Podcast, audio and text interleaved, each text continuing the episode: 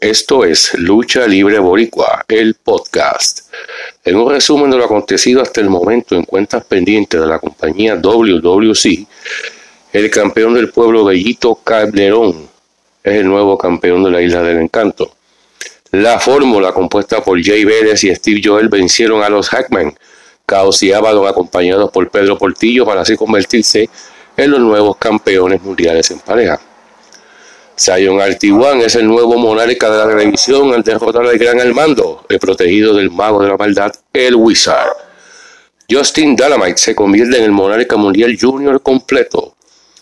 En lo que fue Colón vs Colón 2, la revancha del aniversario 2004, con Tío Sabio Vega como árbitro especial, Carly Carlito Colón vence nuevamente a su hermano Eddie, la maravilla Colón, tras este recibir por parte del Boricua Mayor el fuego verde en su cara.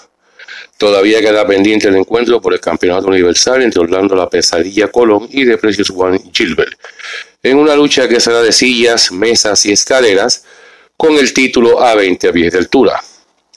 Esto continúa mañana en el programa de las superestrellas de la lucha libre que transmite Guapa y Guapa América desde la una de la tarde todos los sábados y domingos.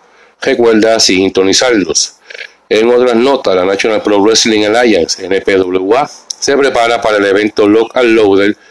Pronto más información. También el regreso del Beast Mode Wrestling, así como la empresa Ground Zero Wrestling, que tienen algunos torneos por diferentes títulos en juego.